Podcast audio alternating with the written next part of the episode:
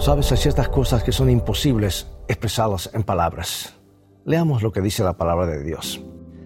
Y Dios que examina los corazones sabe qué es lo que el Espíritu quiere decir porque el Espíritu ruega conforme a la voluntad de Dios por los del pueblo santo.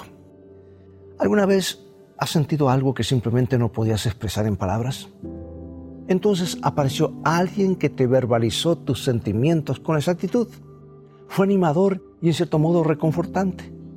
Animador porque le dio tangibilidad a tu experiencia y reconfortante porque tú ya no estabas solo, sola en eso.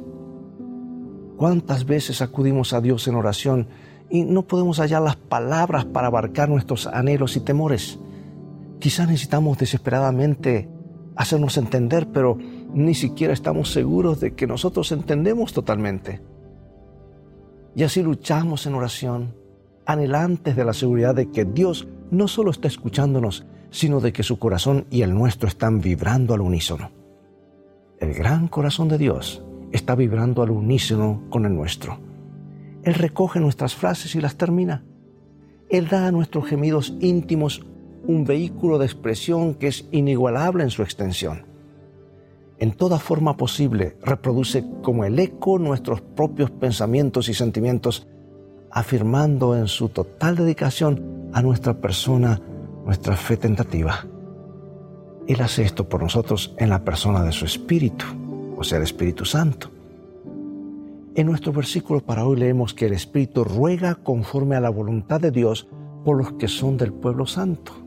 Ahora, si concebimos a Dios como tan absolutamente exaltado por encima de nosotros que requiere un intermediario a fin de hacer que nuestras oraciones sean adecuadas para sus oídos, no podemos entrar fácilmente en la experiencia vinculante que se nos proporciona por medio de la comunión con Él.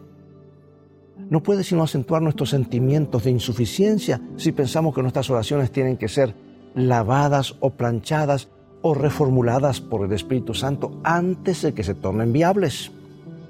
No obstante, cuando comprendamos que la actitud de Dios es inclinarse hacia adelante, por así decirlo, a fin de captar cada matiz de significado cuando hablamos con Él, nos damos cuenta de que la provisión del Espíritu es para nuestro beneficio, no el suyo.